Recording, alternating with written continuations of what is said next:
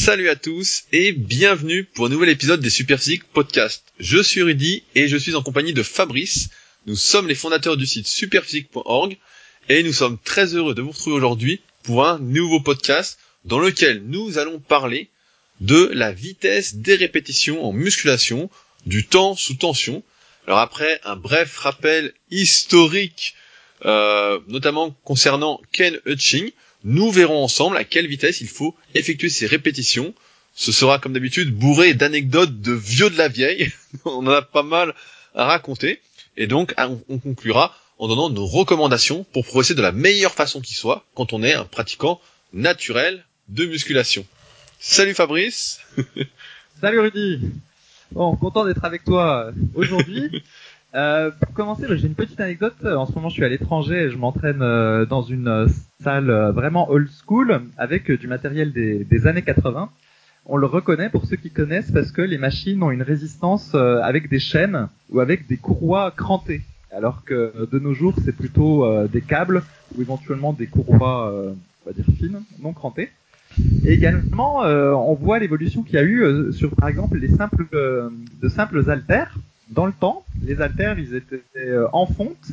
Et après, pour éviter qu'ils se cassent ou qu'ils abîment le sol, euh, on a rajouté du caoutchouc autour de la fonte. Et donc, tu as des haltères qui font 20 kg, mais qui sont énormes euh, en termes de place qu'ils occupent, parce qu'ils sont entourés de caoutchouc, qui d'ailleurs, avec le temps, c'est à moitié abîmé, puis donc on, voit des, on voit la fonte sous le caoutchouc qui a été mangé.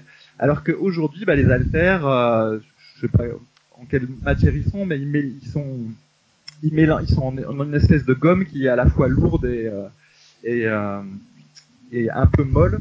Et donc il n'y a plus, euh, il a plus la fonte comme il y avait. Euh, ouais, mais, tiens, j'ai une moi je me souviens dans ma première salle, donc avant qu'on attaque, mais euh, quand je m'entraînais à Tremblay en France, donc à l'Apollo Club là qui n'existe plus, on avait justement des haltères comme ça en boule. On avait, les... c'était énorme. Hein. Je me souviens, je faisais des, je faisais des vidéos des fois et les mecs disaient mais il y a combien et tout? Et je disais bah il y a 30 kilos. Ils disaient putain mais on dirait que ça fait 50. ben, c'est ça. C'est ça. Et, là, euh, là où je suis, en fait, il n'y a même pas de barre olympique. Je pense que ça devait coûter trop cher euh, quand la salle avait été euh, faite. Et donc, c'est des barres qui ressemblent à des barres décathlon. Donc, tu vois, des barres rigides de 10 kilos. Et bah, le truc, on sait qu'on sait, c'est par là, ça, ça tient pas trop quand tu mets lourd. Et donc, il y a même des barres qui sont tordues dans, dans cette salle-là. Donc, c'est assez rigolo de retrouver la, la Vienne en. Mais il y a quand même quelques trucs sympas qu'on regrette de plus voir. C'est notamment des barres de traction droite non coupées Maintenant, dans toutes les salles, euh, les accessoires pour faire des tractions, c'est coudé. Mais dans le temps, des fois, on en trouvait des barres qui sont systématiquement droites et ça a un effet un peu différent au niveau de traction. Ça étire euh, plus le dorsaux et le grand dorsal et des fois, c'est plus agréable. Ouais, bah, en théorie, c'est plus efficace pour travailler la portion externe du grand dorsal, donc celle qui est responsable de la largeur du dos. Et c'est vrai que dans la plupart des salles maintenant, là, bah, par exemple, récemment, j'étais en Nouvelle-Zélande et c'est vrai que c'était très compliqué de trouver des barres fixes suffisamment larges, en tout cas euh, droites. Sinon, elles étaient toutes très vite coudées. Et quand c'est coudé, bah ouais, pour moi, c'est beaucoup moins efficace, en tout cas pour le dos. Mais donc, on vous raconte tout ça pour vous dire que cette histoire, encore une fois, de la vitesse des répétitions, ça date de la nuit des temps. Alors, oui, on enchaîne sur la, la vitesse de répétition. Bon, quand même pas la nuit des temps.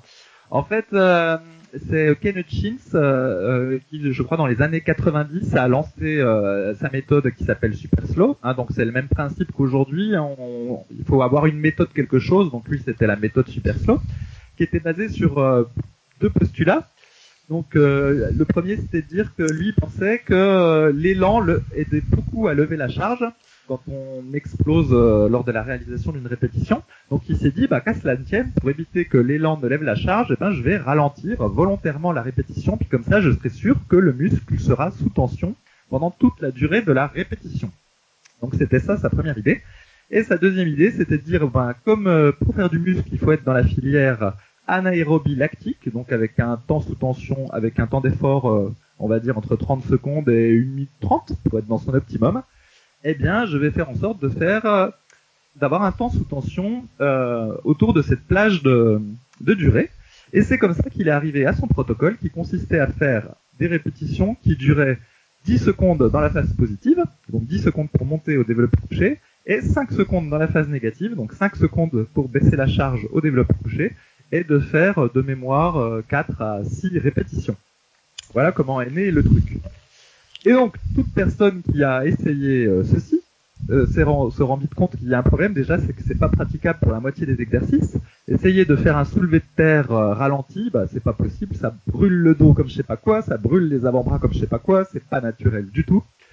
En plus, ben évidemment, soit vous comptez, soit vous avez un partenaire qui compte pour vous les répétitions, soit il faut un métronome. C'est très très compliqué en fait de, de, de compter euh, avec précision combien quelle est la durée avec laquelle vous avez fait l'exercice.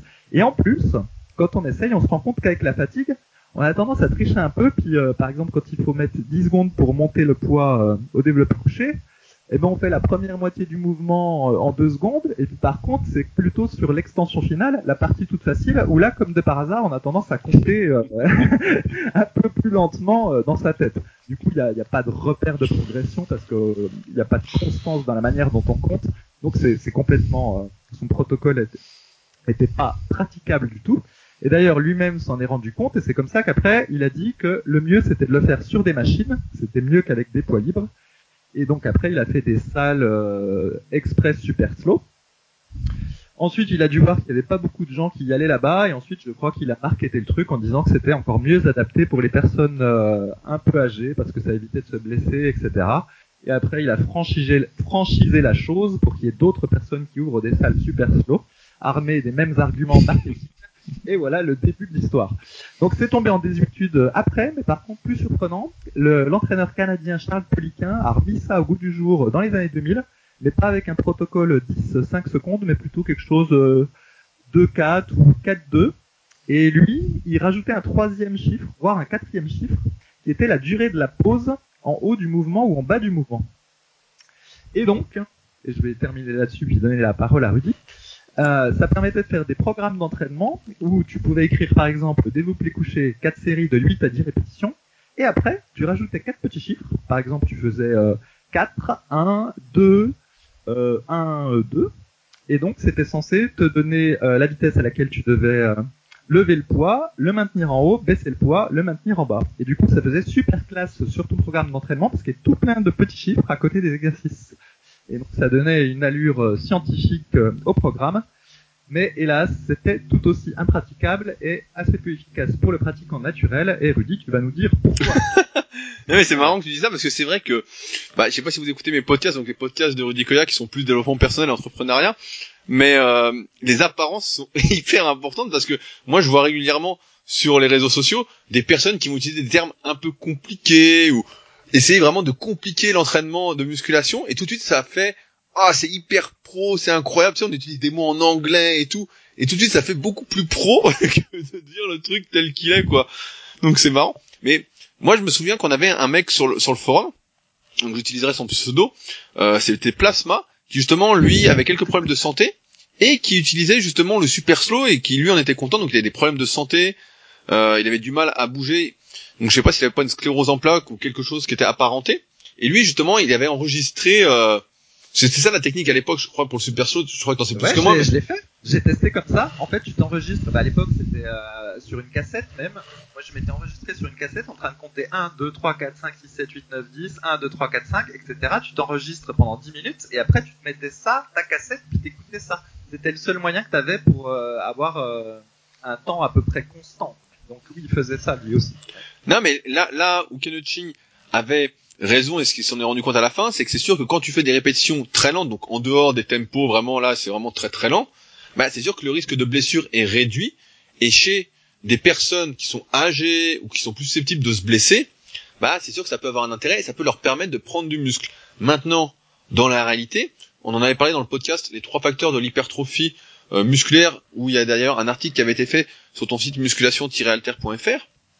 Euh, on sait qu'il faut un compromis entre la tension mécanique et le stress métabolique. Et malheureusement, ce qui se passe lorsqu'on ralentit exagérément ces répétitions, eh bien, ou même qu'on les ralentit tout court, en fait, on va privilégier le stress métabolique au détriment de la tension mécanique qui est pratiquement le plus important quand on est un pratiquant naturel de musculation.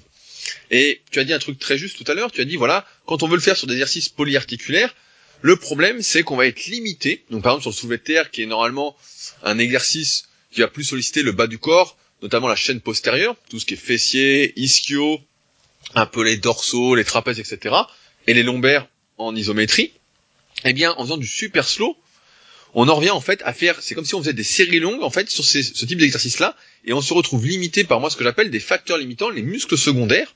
Et là, comme tu dis terre, on se retrouve limité en fait par bah, la brûlure des lombaires, alors que on cherche à tout prix à éviter que ce soit le point faible du mouvement, surtout sur un mouvement comme ça qui peut être très très dangereux et qui peut conduire à la hernie discale.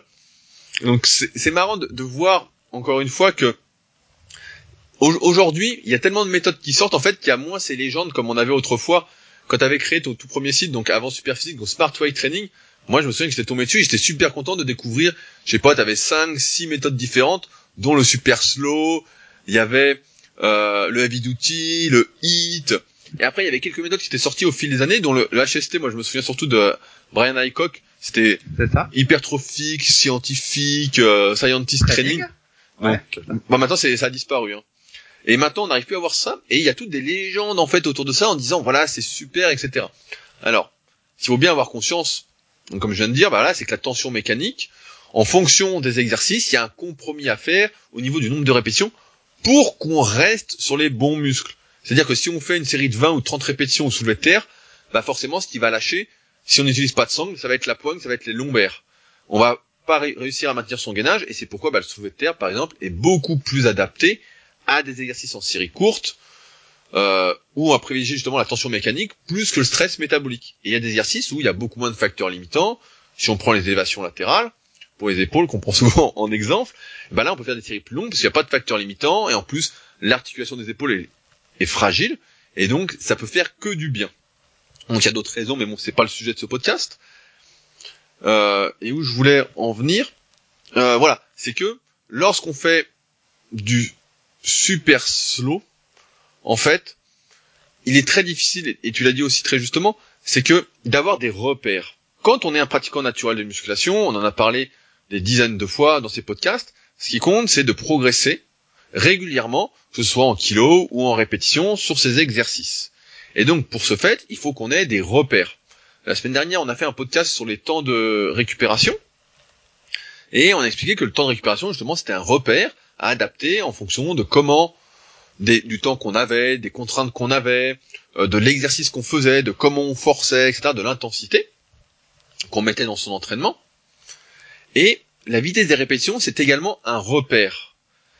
Et le vrai problème, c'est que si on commence à dire là, je ralentis comme ci, là, j'accélère comme cela, en fait, on commence à, je sais pas si on peut dire le mot, mais mathématiser la vitesse de ces répétitions. En fait, on rentre dans un processus de réflexion et non plus d'action. J'en parlais, bah, aujourd'hui, j'ai fait une vidéo avec Arnaud qui va sortir bah, sur la formation super physique sur l'apprentissage moteur et dans le livre référence qui est l'apprentissage moteur euh, et performance justement de Richard Schmidt, je crois. Je suis plus sûr du, nom de l'auteur. Et dedans, il y a une phrase qui m'avait marqué, je l'avais lu quand j'avais 17 ans. Et dedans, il expliquait que la réflexion empêchait l'action. Et cette phrase, elle m'est toujours restée.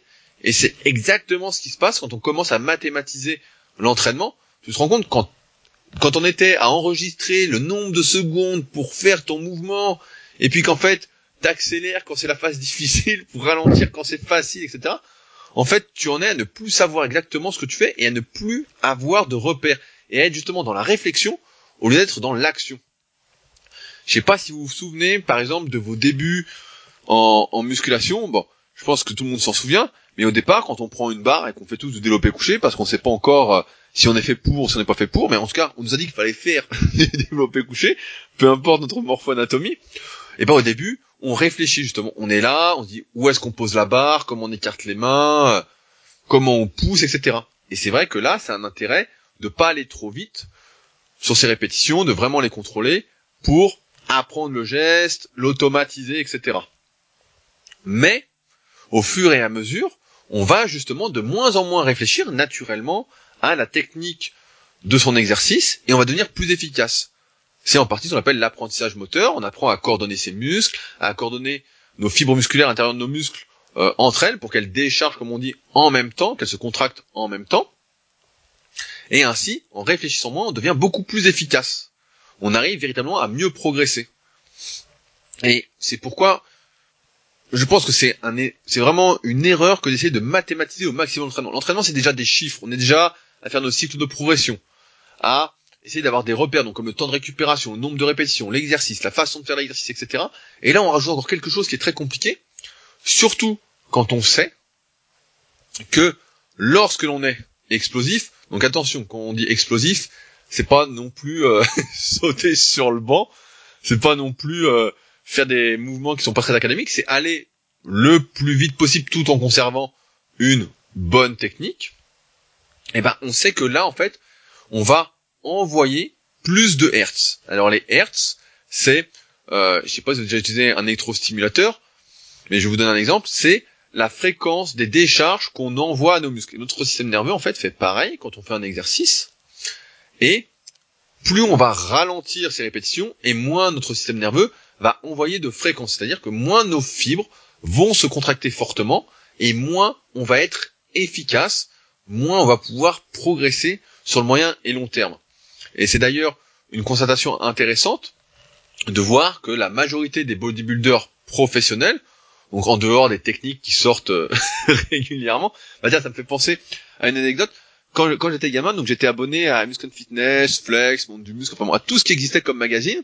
Et je me souviens d'un Flex à l'époque où euh, il y avait Milos Sarcev. Donc Milos Sarcev, c'était un culturiste pro IFBB qui avait une super ligne, etc. Il était vanté comme ça, mais il était pas assez gros pour faire des bonnes places. Et à un moment, il s'était recyclé en fait en tant qu'entraîneur. Après, il a eu pas mal de problèmes, je crois, avec euh, le trafic de produits dopants. Il y a eu pas mal, pas mal d'histoires. Je me souviens plus exactement, parce que c'est il y a plus de dix ans. Et euh, lui, à un moment, il avait dit, voilà, il y a un tel qui euh, manquait de pectoraux, donc je lui ai dit de ralentir ses mouvements, etc. Et je crois que c'était un truc du style, il disait, voilà, faut faire ses répétitions avec une négative en 5 secondes, enfin bon. Il était parti dans un délire un peu comme ça, et dans l'article, il disait, voilà, c'était plein le lendemain, il avait vraiment super mal aux pectoraux, il a eu mal pendant deux semaines, puis après il a fait ses mouvements comme ça tout le temps, et puis il a vraiment pris des pectoraux, etc. Sans changer d'exercice, hein, je précise. Et il y avait toujours, en fait, une légende autour d'une technique d'entraînement comme si celle-ci était magique, etc.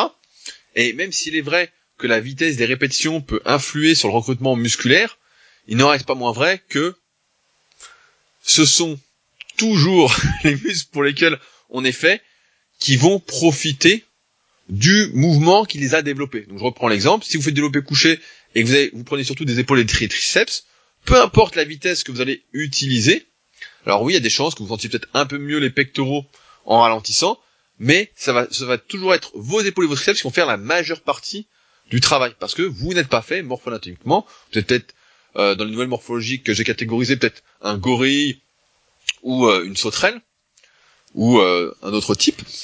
Et dans ce cas-là, bah, vous allez être limité par les muscles qui ont pris le dessus. C'est pour ça que la pré-fatigue qui été une technique qui était régulièrement mise sur le devant de la scène, notamment bah, dans les magazines, on avait parlé à l'époque, et eh ben c'est une technique en fait qui marche très mal parce qu'une fois qu'on a fatigué déjà le muscle qui est le plus faible, bah, on a encore plus de raisons en fait de travailler les muscles sur lesquels on est fort avec l'exercice polyarticulaire ou de base. Et donc tout ça pour dire que en fait ce qu'il faut c'est toujours essayer d'être le plus explosif possible en dehors de cycles, par exemple, où on va chercher à renforcer sa posture, à travailler plus le gainage, à améliorer sa technique, etc. Donc ça, ça rentre pas dans le cadre de ce podcast. On parle vraiment dans une progression euh, sur le moyen et long terme en musculation. Il faut chercher à être le plus explosif possible en ayant une bonne technique et surtout pas à ralentir pour justement maximiser la tension mécanique et ne pas être dans ce stress métabolique et être justement dans cette optique de notre système nerveux envoie le maximum de hertz, de fréquence, donc des impulsions motrices, pour utiliser nos muscles et justement être moins, comme je disais juste avant, dans la comment, dans la réflexion et plus dans l'action. Ça, c'est vraiment. Euh, Vas-y, Fabrice, tu voulais? Ouais, euh, je voulais. Bah, déjà, je voulais reprendre la parole après ton long monologue, euh, Rick. Je voulais dire qu'en plus, pour une fois, il se trouve que la, la théorie euh, scientifique de l'entraînement corrobore euh, un peu la pratique, étant donné que ce que tu décris, on appelle ça euh, l'accélération compensatrice. Et donc, il y a plusieurs études qui ont montré que même avec un poids, on va dire léger, si on le soulève le plus vite possible, eh bien on arrive à avoir un bon recrutement des fibres dites rapides et euh, avoir au niveau des, Hertz, bon après c'est des études, il hein, faut quand même se méfier, euh, un, recrutement euh, identique avec un poids lourd, mais à la condition vraiment de chercher à soulever le plus rapide possible.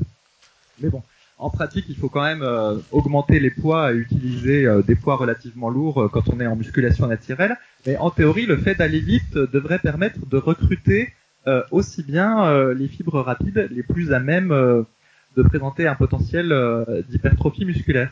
Et donc toujours en théorie, euh, quelqu'un qui ferait euh, une vingtaine de sauts sur place en cherchant à sauter le plus haut possible et en amplitude complète, eh ben il, aurait une intensité de, contraction musculaire en hertz, là comme l'a dit Rudy, qui pourrait presque être identique à quelqu'un qui ferait du squat en, en, forçant, à la condition de chercher à sauter le plus haut possible et en étant le plus explosif possible. Du moins, c'est ce que montrent euh, les études.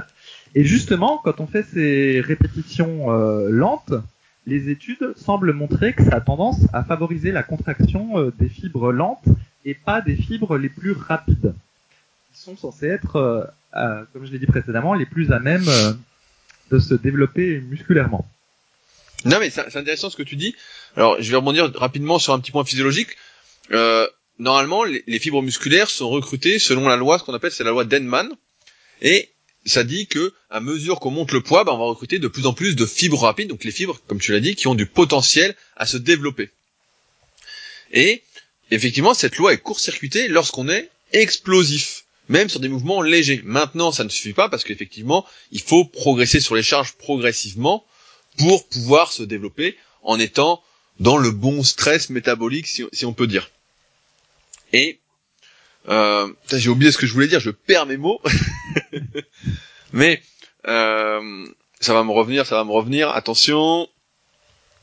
Euh, je voulais dire, c'est que effectivement, il y a un indicateur qui est intéressant et je pense qu'il peut parce qu'il y a beaucoup de de formules qui étaient sorties à l'époque, je sais pas si tu te souviens, sur euh, comment déterminer si on est on est plus fibre rapide, si on est plus fibre lente, il y avait des formules, des tests à faire. Mais je me souviens très bien, bah oui. En gros, le, il faut faire son maxi, euh, se reposer 5 minutes et ensuite travailler à 80% de son maxi et voir le nombre de répétitions qu'on va faire. On sait peut-être 85 d'ailleurs.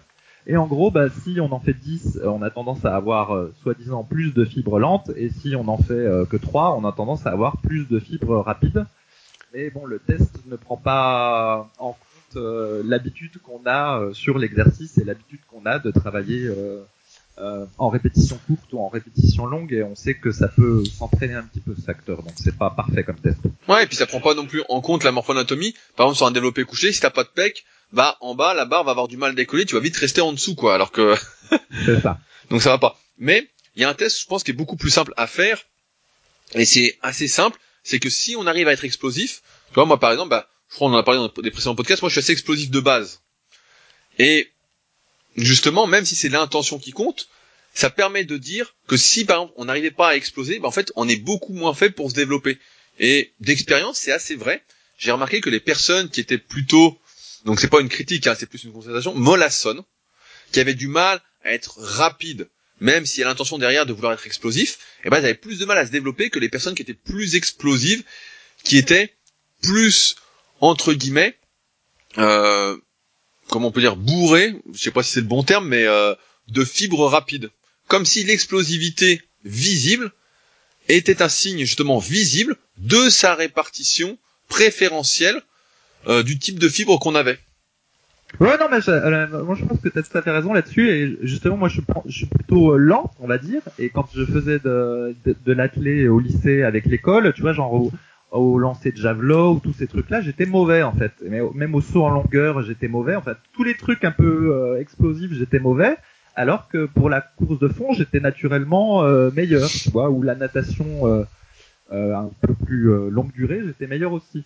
Et ben comme de fait, en muscu, j'ai jamais été très fort et je vois bien que quand je si je fais des séries de 12, ça va à peu près, mais quand je commence à mettre un petit peu plus lourd, tu vois, taper autour de 80 ou 85% de mon 1RM, et bah tout de suite le poids monte tout doucement et j'ai je suis en difficulté très rapidement. Alors que si je reste sur du 70% de mon 1RM, tu vois, sur des séries de 12, voire des séries de 15, et ben, je, suis très à l'aise, je peux être explosif. Je sais pas si tu vois ce que je veux dire. Ouais, bah moi, moi c'est tout l'inverse de toi en fait. Moi, dès que ça dépasse, euh, donc sur les mouvements polaires circulaires, je parle bien évidemment, les, les 8 répétitions, je sens que ça va pas, je crame en fait. J'ai, alors que plus je monte, et plus en fait, euh, j'arrive à bien, bien exprimer ma force, euh, mieux je suis quoi. Donc moi, c'est tout l'inverse de toi et j'ai beaucoup, c'est marrant parce que je vais faire attention parce que j'ai beaucoup d'élèves qui me disent, moi je suis pas fait pour les séries longues, nanana, etc. C'est marrant, personne n'est fait pour les séries longues si on écoute tout le monde. Mais il y a des personnes qui sont, et moi je le vois assez rapidement sur les vidéos que mes élèves m'envoient, comment j'arrive à déterminer un peu leur caractère et même quand je vois une personne, là récemment j'ai vu un jeune justement qui suit ma formation, qui est passé pour un coaching premium au, Super Physique Gym, et j'ai tout de suite senti, je suis resté minutes sans contact au tout début, qu'il était nerveux quoi, qu'il était bourré d'explosivité quoi. Ça se sent. Et ça, c'est un bon test pour dire voilà, on a des fibres rapides ou on est plus fibre lente, mais dans tous les cas, on en revient toujours à dire que ce qui compte, c'est d'être, quand on fait ces répétitions, qu'on est naturel, etc., c'est d'enlever au maximum la part de réflexion dans l'action, dans le fait de faire ces répétitions, et donc d'être le plus explosif possible avec une mode technique, du moins d'avoir cette intention-là. Peu importe qu'on soit rapide ou pas visuellement. Si on est rapide visuellement, on fera évidemment attention à pas verrouiller trop fortement ses articulations. Il n'y a rien de pire que de tendre très fortement ses coudes quand on fait ces exercices de poussée, euh, ou de se laisser retomber aux tractions, ou de tendre très fort les genoux à la presse à cuisse, etc. Donc ça, faudra faire gaffe de s'arrêter juste avant. Mais cette intention, c'est vraiment très très important parce que ça permet voilà d'enlever toute cette part de réflexion et surtout d'avoir ce repère de se dire je fais du mieux que je peux, je fais le plus rapidement possible avec une bonne technique, je précise parce que souvent je vois des agitations. Donc au super ça va, je suis épargné. Mais on peut voir des agitations des mecs qui essayent ou des, femmes qui essayent d'être le plus rapide possible sur l'exercice. Et en fait, c'est pas ça. Il faut toujours garder quand même une maîtrise du geste. Hein. Il s'agit pas au développé couché de se jeter euh, la barre sur les pecs et de rebondir et euh, de remonter vite, quoi, de profiter du rebond. Hein. Il s'agit quand même de... Justement, là, on a beaucoup parlé de la phase euh, positive du mouvement, donc la poussée au développé couché où on dit qu'il faut être explosif, aussi sur un tirage où il faut être explosif au moment où on tire, mais on a moins parlé de la phase où euh, négative, donc la descente au coucher ou la, la... voilà. Ouais. Donc tu, tu voulais dire sur la phase négative, Fabrice? Ouais, sur la phase négative, euh, toi tu préconises euh, du coup de la ralentir ou de la juste la contrôler? Quelle est ta préconisation? Eh ben, Pour moi, j'y distingue plusieurs choses. D'une part, si vous débutez la, la, musculation, je vous dirais bah essayez de la ralentir. C'est vraiment important d'apprendre correctement la technique, d'avoir un beau geste, etc. Maintenant, si vous n'êtes plus débutant, je vous conseille de surtout pas la ralentir. du moins, ne vous laissez pas tomber, ne laissez pas tomber la barre, mais de ne pas la ralentir et même de l'accélérer. C'est d'ailleurs un des effets qui est très intéressant des bandes élastiques. On avait fait plusieurs articles sur Superphysique. D'ailleurs, nous vendons également, je viens de m'en rappeler, des bandes élastiques Superphysique euh, sur la boutique. Donc, euh, si ça vous intéresse, il y en a. Euh, et donc, c'est un des intérêts des bandes élastiques, c'est qu'elles permettent en fait d'accélérer la phase négative et donc d'emmagasiner plus d'énergie, ce qu'on appelle élastique, parce que nos muscles ont une composante élastique en série et en parallèle, ce qu'on appelle CES et CEP, et donc de d'être plus fort sur la phase positive. Et on sait qu'en dehors du stade débutant ou ralentir la phase négative va produire des dégâts musculaires, ça va faire plus de courbatures, etc. À partir d'un certain niveau, en fait, ralentir la négative, ça va faire comme on l'a dit au début de ce podcast avec le super slow, ça va produire moins de dégâts et ça va permettre de moins progresser. Et c'est pourquoi à ce, moment-là, donc c'est individuel encore une fois, bah, il faut plus la ralentir, il faut même l'accélérer. Donc, je précise, j'arrête pas de le préciser, mais sans se laisser tomber la barre sur la tronche, pour justement profiter de cette phase négative et qu'on fasse une positive beaucoup plus intéressante, beaucoup plus productive, en, somme, avec plus de tension mécanique, plus de herse, plus de contraction forte de nos muscles, de nos fibres musculaires. Donc j'en déduis que tu n'es pas non plus pour le statodynamique. Donc c'est-à-dire, par exemple, si je prends l'exemple du développé couché, euh, descendre la barre, faire une petite pause d'une seconde en bas et ensuite exploser le plus fort possible sur la montée. Ben, en fait, c'est pas que je suis pour ou contre, c'est juste que ces exercices, en fait, de statodynamique, de répétition lente où on ralentit, pour moi, ça, ça s'appelle du travail postural. J'avais fait une vidéo sur ma chaîne YouTube, justement, sur le statodynamique il y a quelques mois. Mais c'est des choses qui sont très intéressantes, mais qui ne sont pas le fondement, en fait, de la progression, qui vont être des aides pour, par exemple, si on est très raide, eh ben, on peut faire, je sais pas, je prends l'exemple du squat, même si on ne recommande pas forcément, on peut faire du squat très léger en descendant très doucement pour s'assouplir. Tu vois, par exemple, ça va être intéressant de rester gainé, de s'assouplir, de garder une bonne technique. Ça va être bien. Pareil, si on a des soucis, par exemple, de gainage, on a du mal justement à garder son dos euh, cambré au soulevé de terre, on a tendance à l'arrondir. Faire du statodynamique avec la barre au genou, euh, à faire la pause au niveau des genoux, bah, c'est hyper intéressant. Mais encore une fois, c'est en complément de ce travail de progression. Ce n'est pas la base de l'entraînement. Donc c'est des choses qui sont très intéressantes, mais c'est pour ça qu'à chaque fois il y a des légendes. Ouais, moi j'ai fait ci, ça m'a fait exploser. Oui, mais pas tout seul en fait. En conjugaison avec autre chose, c'est comme l'électrostimulation. À un moment, c'était la mode. On disait voilà, l'électrostimulation c'est super parce que ça, justement, quand on peut régler la fréquence de décharge, l'intensité, et puis que les fibres rapides sont vraiment situées plus euh, juste sous la surface de, la peau, l'électrostimulation, ça permet vraiment de progresser. Et en fait, on s'est rendu compte que si on couplait pas l'électrostimulation, donc il y, a déjà plein d'inconvénients dont on a parlé dans l'article sur, le site, sur Superphysique, mais si on ne couplait pas rapidement à un entraînement, à des gestes en musculation, en fait, il y avait aucun gain. Il y a absolument rien. Et là, pour le statodynamique ou les répétitions très lentes qui peuvent avoir un intérêt donc postural, si on ne le couple pas à un entraînement classique de progression, en fait, il n'y a aucun transfert. Il se passe rien. Donc c'est la même chose en fait. Bon, ça l'électrostimulation. D'ailleurs, on pourra en faire un podcast tellement c'est drôle. Comme d'habitude, il y a ceux qui en parlent, il y a ceux qui ont testé. Euh, moi, j'ai testé avec un complexe. Hein, tu te souviens On s'est bien, on a bien rigolé avec ça. Moi, je me, je, me je, me je, me souviens quand tu mettais sur les pectoraux là et tu crevais. sur, non, sur les pectoraux, on l'a pas trop mis parce que justement, on avait peur euh, avec le cœur, mais sur les abdos, on s'est éclaté en mettant euh, l'intensité maximum du truc et peu, on l'a fait tester à l'époque avec plein de, de potes. Il y en avait pas beaucoup qui pouvaient tenir l'intensité maximum. Il faut savoir que ça fait super mal, mais euh, vraiment, vous pouvez pas imaginer comme ça fait mal. Ça n'a rien à voir avec une série de crunch, c'est bien pire. Que les, les petites électrodes à mettre, c'est pas si facile que ça de bien les mettre, et quand vous les mettez pas tout à fait comme il faut, vous ressentez la décharge au niveau du tendon, ça fait un mal de chien. Par exemple, si vous les mettez sur les biceps, vous pouvez avoir mal jusqu'au jusqu'au coude, si jamais c'est pas bien positionné. Et en plus, et c'est ça ce qu'on vous dit pas, parce que vous vous souvenez de la pub euh, Slenderton où la bonne femme elle a son électrostimulation qui fait la cuisine avec, pas du tout. En fait, parce que le muscle, le muscle, il, il, il, il, se contracte justement parce que bah, il est, c'est le but du truc. Il y a une contraction extrêmement forte, et donc en fait, euh, votre corps se déplace malgré vous euh, en même temps qu'il y a contraction. Et par exemple, si vous le mettez sur les abdominaux en forte intensité, vous pouvez même pas regarder la télévision en fait. Vous allez avoir votre corps qui va faire un crunch seul du fait de, de la contraction électrique.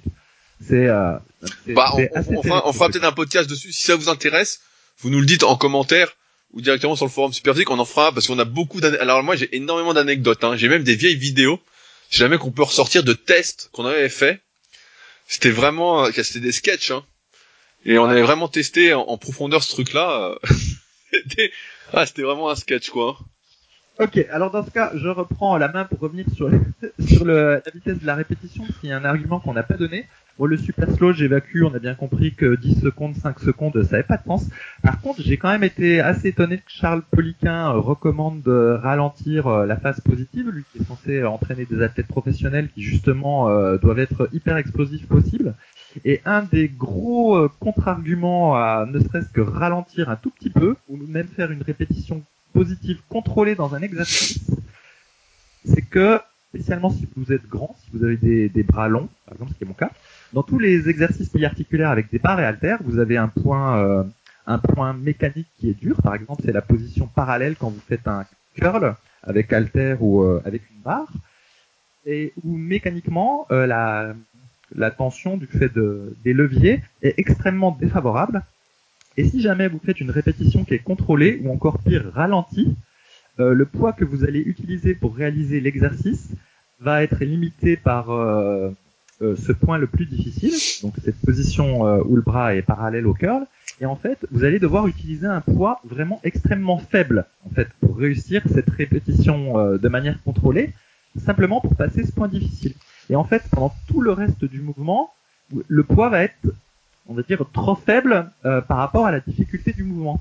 Alors que justement, quand on est explosif, euh, ce point un petit peu difficile, on doit pouvoir le passer avec un peu d'élan, et du coup tout de suite on peut utiliser un poids beaucoup plus, élevé qui au final euh, produira peut-être une tension plus élevée sur le reste du mouvement. Et par exemple au développé couché, c'est aussi un très bon exemple. Si vous êtes explosif, vous allez voir, vous allez pouvoir passer le point difficile, euh, je sais pas, ça doit correspondre à peu près à quand vos avant-bras sont perpendiculaires au sol et votre bras est parallèle au sol une fois que vous avez passé ce point difficile, normalement le reste est relativement facile. Et si jamais vous faites, vous ralentissez votre montée au développé couché, ou si vous la faites pas explosive, et eh ben vous allez buter sur ce point difficile et vous allez euh, faire beaucoup moins de, répétitions que prévu, ou vous allez devoir utiliser un poids beaucoup plus léger que prévu. Donc c'est, donc c'est pas, ça n'optimise pas euh, comment dire, la dynamique naturelle de, de l'effort, de ralentir ou de trop contrôler euh, bah, ça, ça désavantage encore une fois les personnes qui sont pas faites pour un mouvement euh, au détriment de celles qui sont faites pour quoi. encore une fois une sacrée méthode chinoise quoi. Hein. Une méthode Conan quoi. Et je voulais rajouter un, un, dernier point dont on n'a pas parlé. On a parlé un peu des fibres musculaires. Et ce qu'il faut savoir, on en parlait en précédent podcast à, hors antenne, c'est que à force de faire un certain type d'effort, on s'habitue à ce type d'effort. Donc si on, s'entraîne lentement, on va être plus lent, on va avoir du mal à exploser. Et si on a l'habitude d'exploser, ben on va avoir plus de chances d'être explosif. Et on sait, surtout, physiologiquement, qu'il est beaucoup plus facile de transformer ces fibres rapides en fibres lentes que l'inverse. Et malheureusement, comme on l'a précisé également, on a plus de potentiel de développement avec les fibres rapides. Et si donc on fait du, du lent, on ralentit, on ralentit, on va transformer progressivement petit à petit, donc ça c'est pas du jour au lendemain, mais ces fibres rapides en fibres, donc intermédiaires et après peut-être en fibres lentes si les efforts sont vraiment très longs, si on va jusqu'à faire du super slow comme Ching, et donc on va finalement à terme prendre beaucoup moins de muscles parce qu'on aura perdu du potentiel musculaire à développer.